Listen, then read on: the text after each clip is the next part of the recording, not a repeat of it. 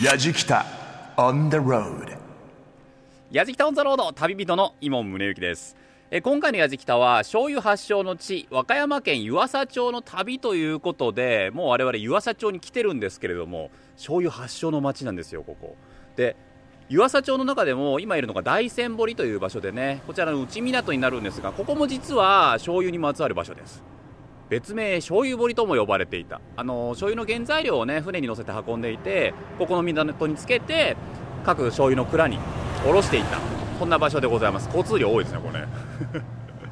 で実は僕が立ってる場所の後ろにですねもうすでに醤油発祥地っていう上りが出てたりとかですね至る所にあるみたいなんですよ。今日はちょっとねもう皆さんの食卓にも醤油欠かせない調味料の一つだと思います。その醤油発祥の町の湯浅町というのは一体どういう町なのかいろいろなルーツをたどりながら巡っていきたいと思います。今日も最後までお付き合いを。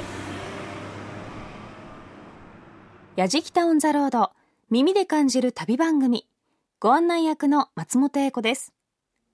この番組は日本全国津々浦々そこに暮らす方々との出会いを通じてその土地の魅力やゆったりと流れる時間をお届けする旅番組ですさて日本の食卓に欠かせない調味料お醤油私も結構何にでもかけちゃうくらいお醤油大好きなんですがそんなお醤油魚の煮付け、お蕎麦のつゆ、照り焼きのタレなどなど、日本料理の基本的な味付けとして大活躍してきました。そんなお醤油のルーツ、考えたことあるでしょうか？いつ頃から存在して、誰が考えて、誰が広めたのか？ということで、今回のやじきたは、醤油発祥の地、和歌山県湯浅町の旅です。紀伊半島の西側に位置する和歌山県有田郡湯浅町は黒潮の影響を受けた温暖な気候に恵まれた土地で有田みかんの生産地として有名ですそしてこの湯浅町実は醤油発祥の地と言われているんです江戸時代には92軒の醤油屋さんがあったという湯浅町醤油のルーツをたどりながら伊門宗行さんが旅をします旅の様子は番組ホームページの動画や旅日記でも楽しむことができます。ぜひホームページをチェックしながら聞いてみてください。それでは、やじきたオンザロード、スタートです。さあ私は今ですね湯浅の駅から歩いて15分ぐらいですかね町並み交流館という場所にいるんですけれどもこちらで湯浅町産業観光課観光係長の吉川幸宏さんにお話を伺います吉川さんよろしくお願いしますよろしくお願いします。ここまで15分ぐらいあの風情のある街並みを歩いてきましたけれども、街いいですね雰囲気がそうですか。ありがとうございます。うんなんかこう江戸の風情というかですねはいはい。古い街並みが。この古い街並みっていうのはどれぐらいから保存されてるもんなんですか？建物自体は江戸、明治、昭和っていう建物が たくさん。そもそも湯浅ってのはどういった町なんですか？湯浅はですね、あの醤油の発祥の町っていうことで、はい。あの有名なんですけども、あのお醤油の蔵がたくさんあった地域になります。ちなみに今はどれぐらい？今はですね、あの一軒だけになってしまってるんですね。あそうなんだ。はい。なるほど。でもはい一軒守り続けてるところがあるっていうのもすごいですよね、うん。なんでこの湯浅がお醤油発祥の地なんですか？えーっとお醤油なんですけど、はい。もともとあの金山寺味噌っていうお味噌ご存知ですか？はいはいはい。からできたあの汁があの元なんですけども。ここに来るまでもその金山寺味噌っていう名前よく見かけましたけはい、鎌倉時代なんですけど、どはい隣町岩佐町の隣町なんですけど、はい。由良町っていうところがあるんですけどそこにあの興国寺っていうお寺があって、はい。そこの覚心さんっていうお坊さんが中国の慶丹寺っていうお寺にうん。修行に行った際に、あの持ち帰ってきたのが金丹寺味噌なんです。はい。でまああの美味しいというところで作ってたんですけどそのあの樽底にたまるお汁がはい。非常に美味しいということでそれをまあ煮炊きしたらもっと調味料として使っているのあがー。さらに美味しいじゃないかということで、まあはい。そういう改良を重ねてるうちにあの由良町ではなくこの湯浅の土地の水がものすごくいいということで,、はでそういう醤油作りっていうのがこの湯浅の地で発展していったって言われてます。えー。ということはお水っていうのが非常に重要になってくるんですね、はい。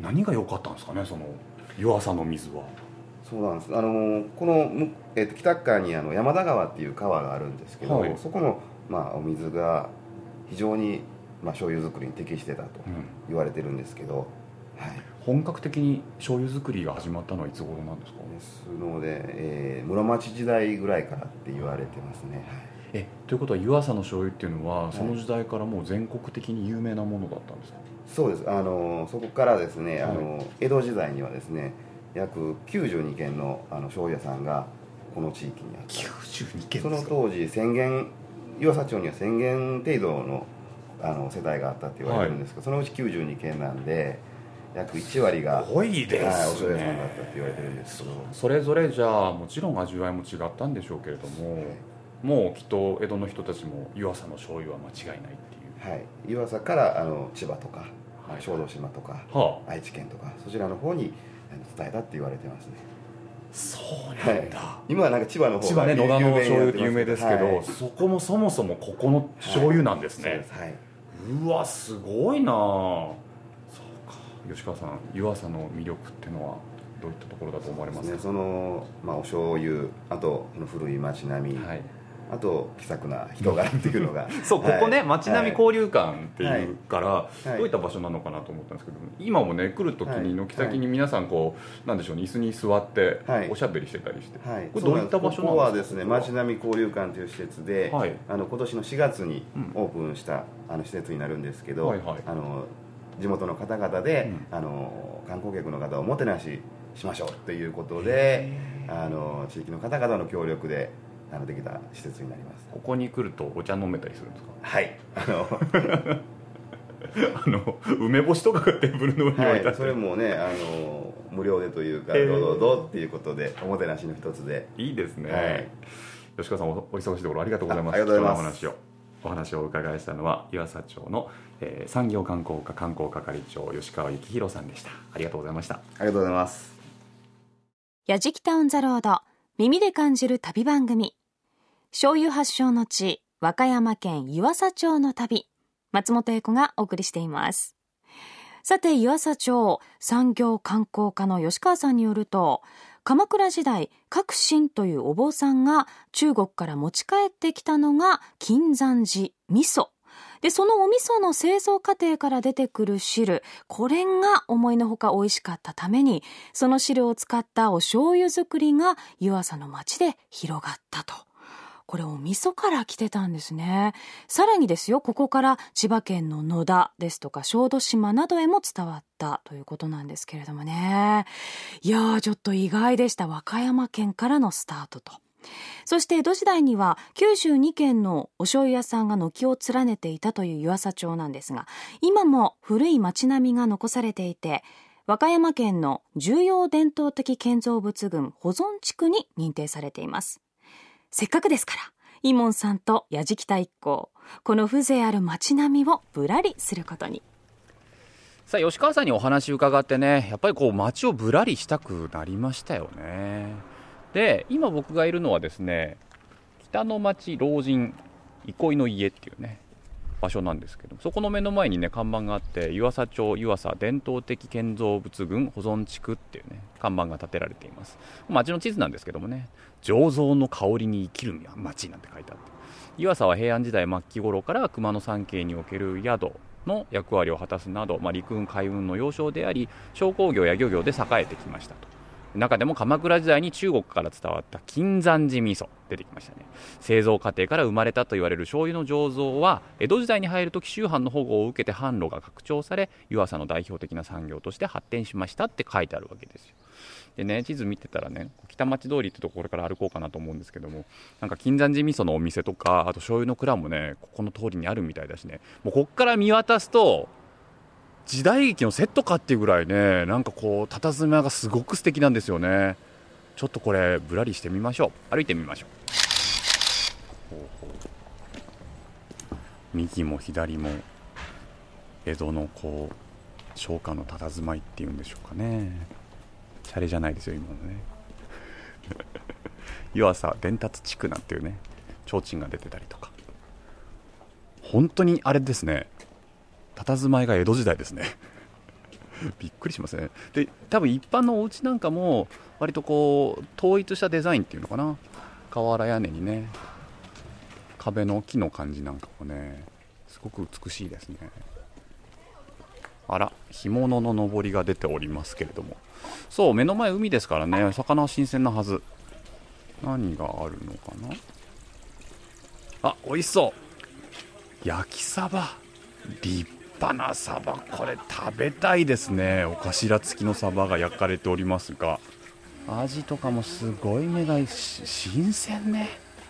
タイに鮭にイサキ。みんなやっぱりちょっと足を止めちゃうよね。えー、糸より台の干物がある。へえ。あ街のね至る所にせいろギャラリーっていうのが実はあってですね皆さんあの蒸し物の時に使うせいろあるでしょ？そこにガラスをはめ込んでてそこの中にですねいろいろな小物がギャラリーっていうかね展示されてるんですよ。今ね僕が見てるのはね飾り火なね。あとだるまの人形だったりとか。かわいいな。目でも楽しいですね。あやっぱり和歌山ですからね。みかんとかね。柑橘系ですよね。これ軒先にね売ってる甘夏が。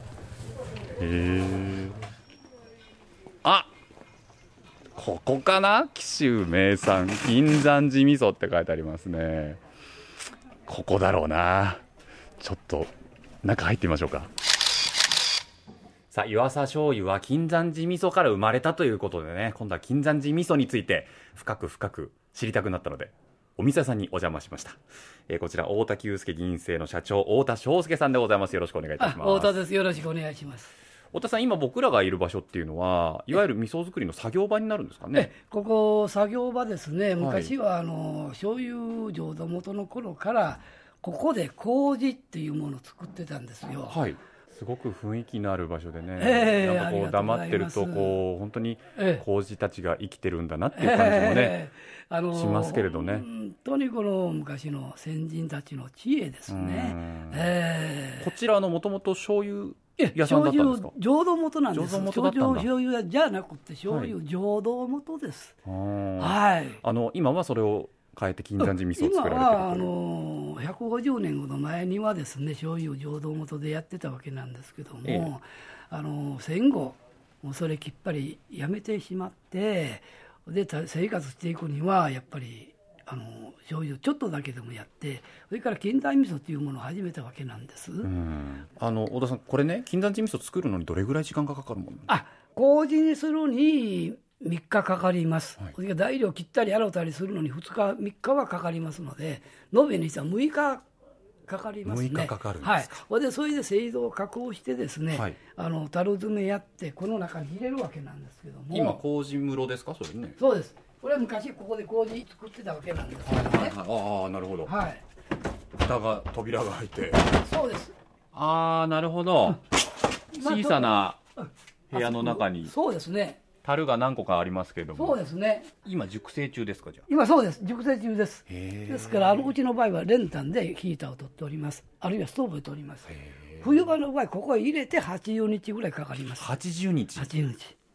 結構かかりますね。あの夏場やったらもう40日ぐらいで製品に製品になると。なる製品。太田さんはい。食べたい。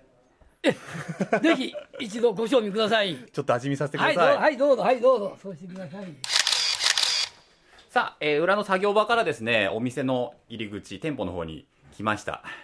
なんかさっき太田さんがね2人でやって一人前だからっていうから何のことかなと思ったら奥さんと2人でやってるんですよねこのお店ね。奥様よろしくお願いしますいろいろ。またお邪魔しておりますけどね。あのお店の方にはこう金山寺味噌をちょっと試食できたりもするんですか、はい、あのいつもお客様にうん。お勧めしています。はいはいはい。お気に召したら買っていただくというああそういうことか。ちょっと味見していいですか？はい。えっとじゃあこれどうやって食べるんですか？お野菜も一緒に食べるんですか？そうですね。あの中ウリとかナス、生姜、はいしそが入ってますので、なるほど、はい。じゃあちょっとこのナスと一緒にねはい食べてみますね、い、ただきます。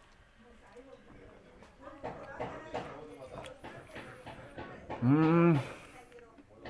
うまいっすね。ありがとうこれございます。だけ召し上がったらちょっと辛く感じるちょっとねあの確かに味噌なんでこれだけだとしょっぱいんだけど、はい。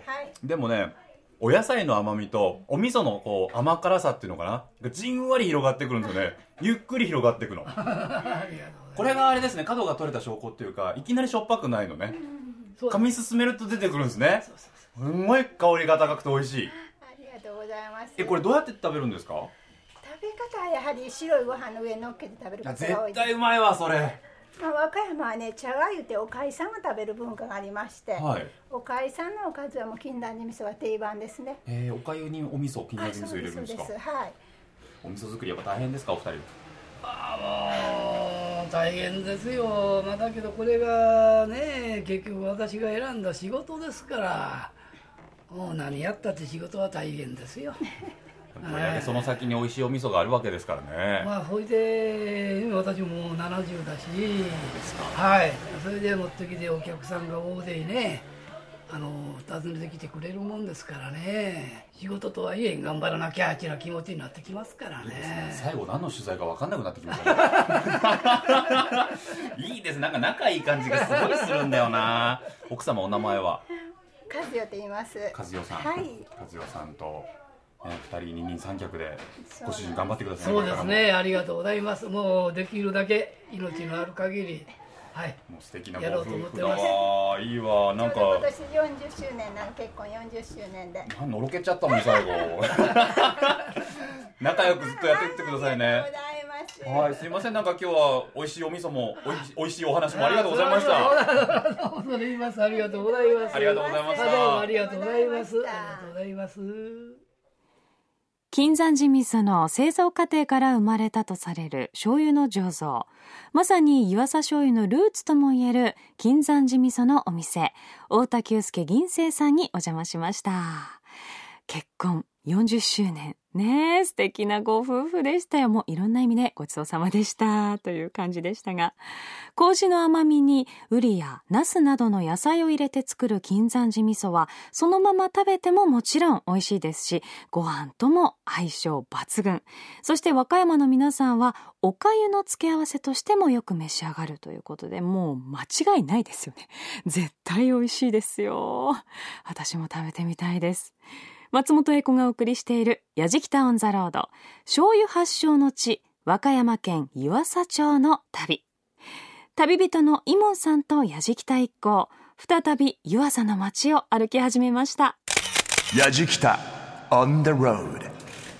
いやーいいご夫婦でしたねなんかすごく良かったなこう味噌のように長年かけて醸し出していくんでしょうねああいう中の良さみたいな美しさみたいな美味しかったな金山寺味噌。ちょっとねまた街歩きしましょう。ぶらりとかしながらね。またいろいろ見ていこうと思いますが。あのギャラリーとかもあったりしてねそれぞれの風情ある佇まいを生かして皆さん思い思いに。開放してるんですよしかも。なので観光でいらした皆さんが中にプッと入ってね。何やってんですか？みたいなので地元の人と会話が生まれていくっていうね。地元の人と会話が生まれていたらその街ってどういう街なのか分かりますからね。あの広く多分観光するには普通の街よりも開けてるんだと思います。ん？すごい。なんか壁の板が真っ黒な。なんじゃなんじゃこりゃ。醤油？職人館？この建物は慶応2年に建てられた仕込み蔵である醤油の？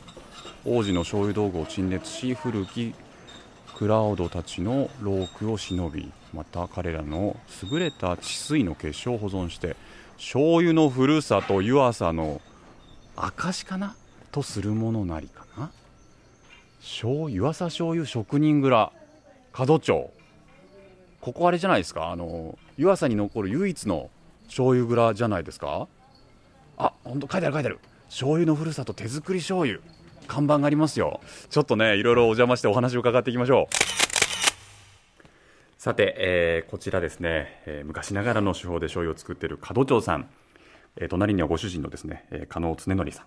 いらっしゃいます。加納さんよろしくお願いいたします。よろしくお願いします。あのーとはいえ我々がいる場所なんですがはい。ここ道具がいっぱい並んでますよね。はい。あの、昔、えー使ってた道具ばっかりが、ここに展示してあります今はこういった道具は使われていないんですか？今はちょっとこう使いやすくなった道具を、はい。あの蔵の中では使ってるんですけど、はい。はい、基本はあまり基本の変わらず。作り方は変わりない。目の前にあるのがねなんて言ったらいいんだろう。大きなこう小麦喝采機っていうんですか？はい。えー、と小麦を砕く。はい。かなり大きい 大きい機械ですよね。はい。木製の、ゼンマイのねなんかこうカリオストロの城に出てきそうな感じのこうな んでしょうね。道具ですけどもこういうのがあったりとか。はい。うんそうなんだ。門長さんこれ醤油作りの歴史っていうのはどれぐらい古いんですか？1841年創業なんで、はい。今から173年前。173年前、はい。あの門長さんのその醤油へのこだわりっていうのはどういったところなんですか？昔ながらの手作りのまんまで、はい。えー今でもやってるっていうところがこだわりですかねあの実際にね今こうやって昔ながらの道具に囲まれて我々お話を伺ってますけれどもあの現在の蔵の方にもご案内していただいてもよろしいですか？よはいということでろしくお願いします、ヤジキタ on the road. 坂野さん移動してまいりましたが、はい。こちらが現在醤油を作っている蔵の方ですか？そうです。はい。今目の前にあれ並んでる？あれ醤油の原料です。原料。はい。左から塩。はいで大豆はい、見えてないんですけど小麦がその下にあってはい、そっかそっか。その向こうが麹になってます。ああそうなんそれぞれねざるに入ってますけれど。も、はい。ここ入った瞬間ですよねこの醤油というか香ばしい香りが。これ麹の香りなんですかね？そうですね。あのー今発酵の時期なんではい。もうその発酵してる匂いがもともと蔵についてるのもありますけどこの蔵自体はじゃあ相当古い？もう創業以来の蔵なんで。あじゃあ江戸時代からなんだ。はいへええそれぞれどういった何がどうなんですかえーっとそうですね。あのちょうどね皆さんのこの向かいが、はい。えー正面に。種麹を作る場所なんで奥が。はい。はい。でちょうどこの後ろになるんですけど、えーここが最終工程の、えー醤油を炊く火入れする場所になってます。今ではあの、えーっと薪ではい火をくべて炊いてます。半日かけて。ほどね。大きな釜ですもんねこれ、はい。ここに醤油がいっぱい。醤油が入ってて。なみなみとはい。入るわけですか、現在も今仕込み中。仕込みは一応終わってて、はい。仕込んだのが2階にあります。あそうなんですか、これやっぱり季節とか年によって味が少し変わってきたりもするんですか？あんまり暑くなるとできないんですよ。麹を作る作業が。ああ、はい、はいはいそうなんですか、はい。じゃあ冬場がやっぱり冬場がはい。へえそうなんだ。ヤジキタ on the road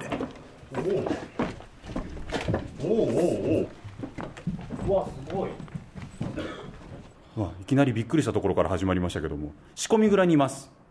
こちら。えっとね2階になるんですかね。一応2階になりますね。二階になりますよね。桶の2階桶の上になるんで。えっとここに今仕込み中の醤油が樽にいっぱいなみなみと注がれて何何個あるんですかこれ？合計えーこの部屋に24あります。24はい。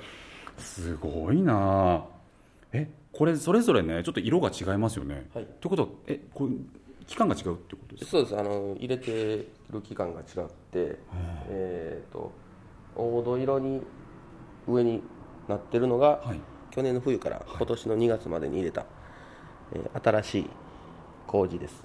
赤茶色くこういうになってるのが、ちょうど1年ぐらい経ってるもんですね。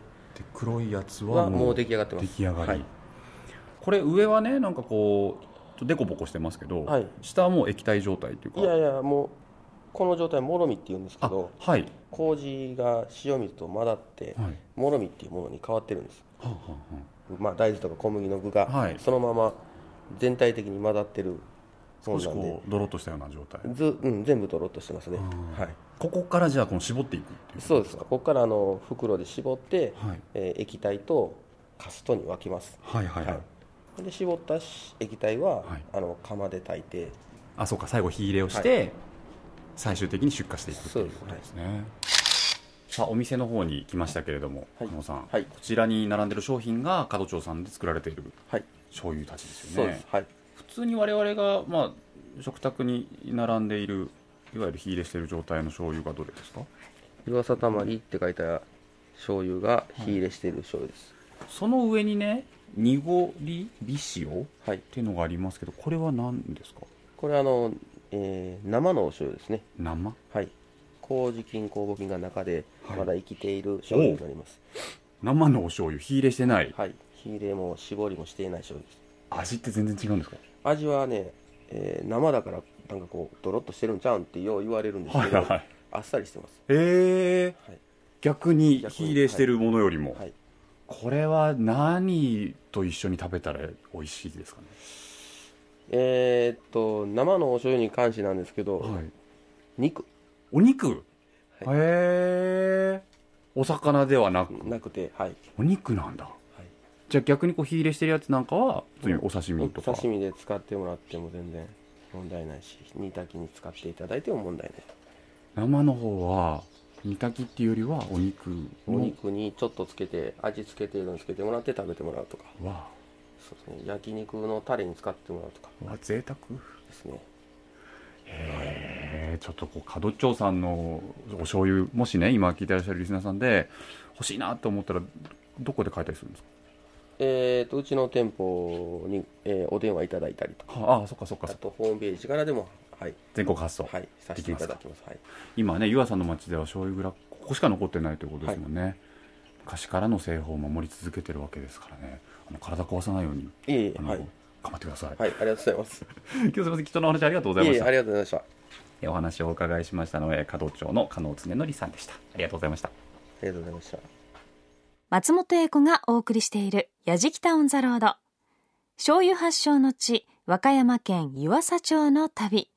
旅人は伊門宗行さんです。さて日本の食卓に欠かせない調味料お醤油。そんなお醤油のことを再確認しようというのが今回のやじきたです湯浅醤油のルーツともいえる金山寺味噌のお店を後にした伊門さんとやじきた一行は湯浅町に一軒だけ残る手作り醤油のお店門町さんに伺いました。創業当時から170年以上も使い続けている仕込み蔵では醤油を絞る前のもろみが詰まった大きな樽を特別に見学させていただきました。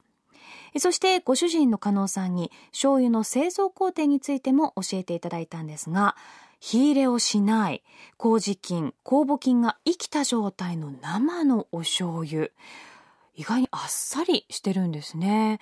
でこれまたお肉に合うということでこれもまた意外でした。さあいろいろぐるっと回ってね醤油の歴史だったりとかその伝統に触れましたけれども。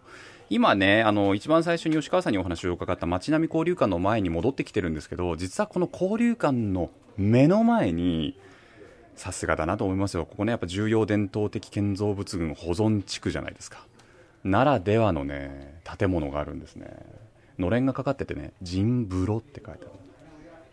公衆浴場だと思うんですよね。佇まいが江戸時代な感じもするんですけどね。ちょっと中に入ってみましょう。さあ街歩きしてましたらねなんか面白い建物を見つけたんでで観光の方がね吸い込まれるように中に入ってくるんで何かなと思ったらなんかお風呂屋さんなんですよね。そうなんですね。おいきなり現れた。ご案内いただきます。おかみさんでございます、山本郁美さんです、はい。よろしくお願いいたします。よろしくお願いします。ここお風呂屋さんなんですか？あ、あの江戸時代の後期から、はい昭和60年まで実際に4代にわたって銭湯をやってられたみたいですね。入り口になんか陣風呂って書いてあったんですけど、はい、神風呂はあの創業者が江戸時代神道さんっていう名前だったんです。はいはいはい。ですので、あの神風呂神風呂でずーっとニックネームを親しまれてきたんですね。えじゃあ正式名称は違うんですか？正式名称はエリス湯っていう。あのれんがかかってる。こののれんをエリス湯ってかけてるわけ本当だ。ですね。へえあれ当時のまんまですか？そうですそうです。古いものですか、はい。なるほどね今じゃあそれを保存してるってことですか？そうですね。今は資料館で皆さんにこうして見学していただいてます。おもろい。昭和6昭和60年まで営業。そうですね。へえ。ちょっとじゃあ中入ってみましょうかね。これ今僕らがいたのが脱衣所だったわけですかね。そうなんです。この板の場があの脱衣所だったんですね。こ。れで入ってきたのが男湯。男湯なんですだってあの入り口入ったらあバンダイとかもありますもんね、はい。なんか懐かしい。へそうですそうです。えこのお風呂はあの明治電機にに一度建て替えられてるんです。はいはい。であのさらにこの中は木だったみたいですね。湯船とか床壁は全部その時は木だったんですけども、ええ大正15年に一部終電入ってこういう石のお風呂になったんです、お風呂石とねあのタイル張りのお風呂と2違いが違いつますこちらは昭和30年ぐらいタイル張りが昭和30年、はい、これがオリジナルですね。石のお風はい呂ですね、その時にねあの経営者が三影石を小豆島から船で運び深いお風呂を作った。かなり深いですよね。深いですね。立って入るお風呂みたいですね。なるほどね。あ立って入るお風呂か、はい、でそえ。れと面白いのが、はい。そこの缶がなかったんですよ。あのうんこの真ん中見えますかね、うんうん。あの缶がなくて昔は石が置かれてて、はい。お湯は下で男湯女湯つながってたらしうわ面白い。いですので男の子がこういうふうにお母さんの石鹸もらおうっつってあの潜ってあの行ったり来たり行ったり来たりたまにこうスケベなやつがそうですね。いたり来たりしようとしたり。じゃないですか。バカ野郎って怒られたりとか、でこちらの方へ来ていただきましたら、あれ？お風呂からははい。離れて隣のお部屋？ここは本来は何の部屋だったんですか？ああ、あのーここの経営者のお住まいがずっとあそう残ってなんですか保存できてるんですね。へえ、ちょうどこのはい。お風呂の裏手ですよね、裏手なんです。こういうね、お風呂の釜か。はい。こういうのが残った資料館が日本でほとんど少ないので、かなり珍しいあの資料館らしいです。初めて見ましたけどここではい。お湯を沸かしてたんですね,、ましたね。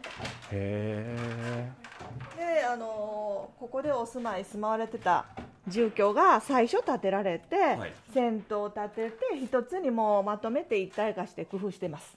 え確かにこのね釜のすぐ裏手が畳敷きの部屋になってて、はい。住居なんですよね、はい。こんなに近いかっていうぐらいね。面白いなで今ね、あのこの住居を利用してですね、はい。湯浅の古い古民具をうんうん。ここにあの集めまして、はい。これはあの寄贈されたものです。湯浅の町の方から。あの寄贈されたものをここに展示した資料館にしてます。あ畳の部屋に古民具があるとなんかこういかにもな風情ですけどもね船ダンスがあったりとかね、はい、フラダンス。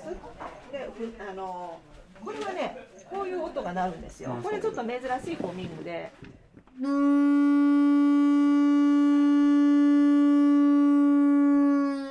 これが無敵ですね昔の。船に積むんですね船の無敵、はい。これがそうなんですか？へえ面白い。ラッパみたいなねはい。筒状のものが先端についててこれはい。空気を送って音を鳴らす感じなんでしょうね。ね。はい。なんで岩佐の人がこれを持ってたんだろう？あでも海が近いからか。そうです。あの港町であったので、はいはいはい。昔はねかなり船の出入りが多かったみたいですね。なるほどね山本さん、はい。岩佐の町のいいところってどんなところだと感じられますか？やっぱり懐かしい感じがしますよね。懐かしい感じ、はなんか僕らも初めて来たんですけどすごいこうホッとするっていうか。そうでしょう。それと人が親切です。よわかります。はい。人懐っこい方多いですよね。ものすごく。いやでもね本当なんかいい風情ジンブロもそうですけども、はい。ご案内いただきましてありがとうございました。いえいえもうとんでもないです ご案内いただきました名前山本郁美さんでした。ありがとうございました、どうもありがとうございました。やじきた On the road. 湯浅っていうのはですね海が近いので実は美味しい海の味覚が味わえるんですね。で中でも水揚げ量県下一を誇るのがしらすなんですよ。でその新鮮なしらすを使った紀州湯浅のしらす丼が実は湯浅推薦のグルメということでやっぱこれ食べとかないと帰れないんでね、えーしらす丼の上り目にしました。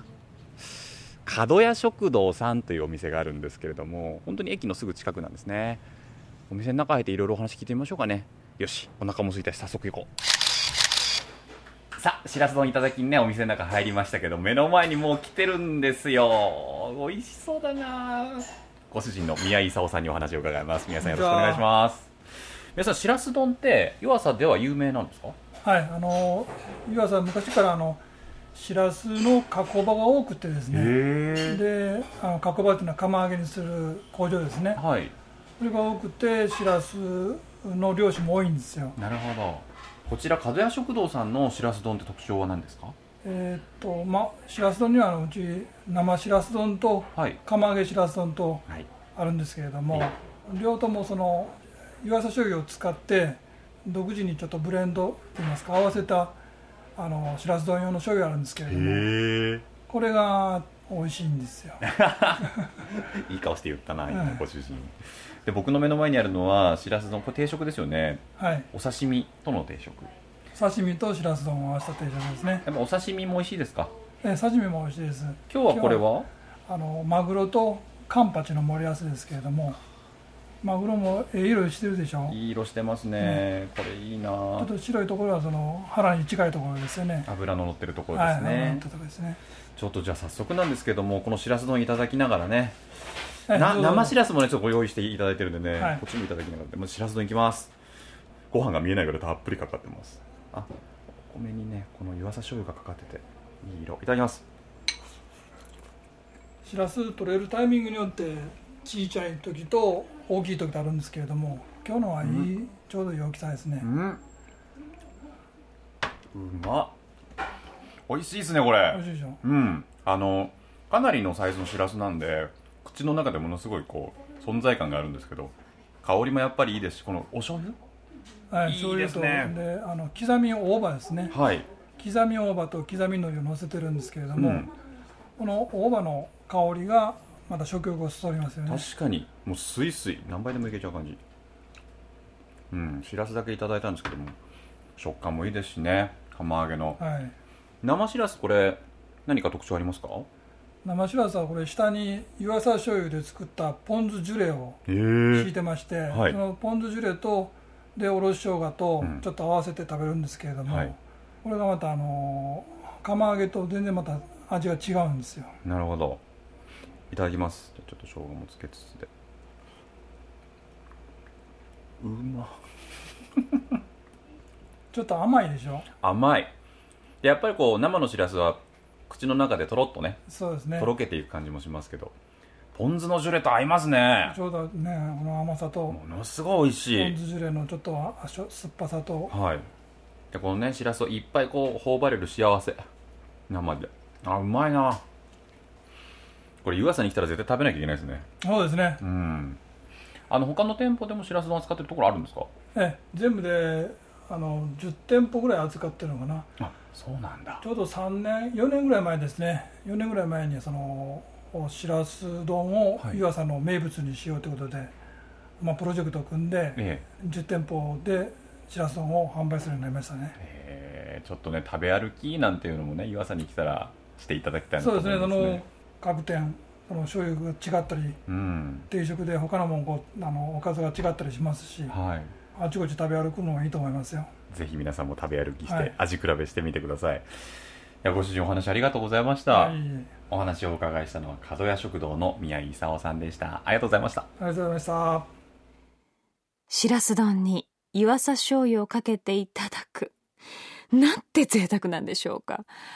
あの、やじきたスタッフからも、しらす丼をいろんなアングルから撮影されている写真、見させていただきましたが、あのね、しらすがね、ちっちゃくないんですよ。結構一匹一匹大きいんですよね。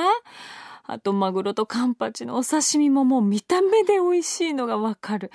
いやー、羨ましいですね。湯浅町は、しらす水揚げ量、和歌山県第1位と、名物のこのしらす丼、和歌山ご当地グルメ30選にも選ばれております。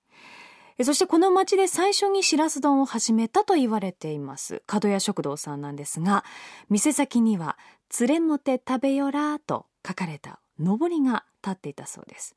和歌山の方言で、一緒に食べようよというね、そんな意味なんですが、これもまたあったかいですよね。松本英子がお送りしている「やじきたオン・ザ・ロード」醤油発祥の地和歌山県湯浅町の旅しらす丼を一心不乱に連れもて食べた伊門さんとやじきた一行ラストは湯浅駅前に戻りました。やじきたオンザロード醤油発祥の地和歌山県湯浅町の旅皆さんいかがだったでしょうかね。謎が解けましたね。日本の醤油の発祥はやっぱ湯浅町でその湯浅町の醤油が生まれたのは金山寺味噌があったからっていうね。本当に長い長い歴史の流れの中で生まれてきたこの調味料。もう我々今当たり前のように食べてますけどもここにルーツがあったと。しかもここのルーツの醤油もお味噌もめちゃくちゃ美味しかったです。本当に。でそれを生かしてしらす丼ね。このね味わいも素晴らしかったですしね。何よりも湯浅町その醤油の歴史もそうなんですけど街並みが本当に美しいです。ここはねゆっくりね皆さんも、まあ、醤油のルーツとかねそういうものに思いを馳せながらゆっくりとお散歩してみてください。きっとねいろいろなものが見えてくると思うんでね。というわけで「やじきたオン・ザ・ロード」旅人は伊門宗行でした。やじきた On the road. Grooves and moves your day. やじきたオンザロード耳で感じる旅番組。醤油発祥の地和歌山県湯浅町の旅さあ、お醤油のルーツの地、湯浅町。もともとは金山寺味噌から始まったというのは本当に驚きでしたが、湯浅町の街並みの美しさ、イモンさんもね、おっしゃっておりました。この昔ながらの建造物が残っているというところも非常に魅力でしたよね。現在残っている一軒のお醤油店、角町さん。やはりね、お醤油のルーツの地ですから、これからも守り続けていただきたいですね。それにしても、しらす丼 with 湯浅醤油食べてみたいな旅の様子は番組ホームページの動画や旅日記でも楽しむことができます。また放送終了後は、ポッドキャストでも配信をしていますので、ぜひチェックしてみてください。アドレスは www.jfn.jp スラッシュやじきた。やじきたオンザロード、耳で感じる旅番組。ご案内役は松本英子でした。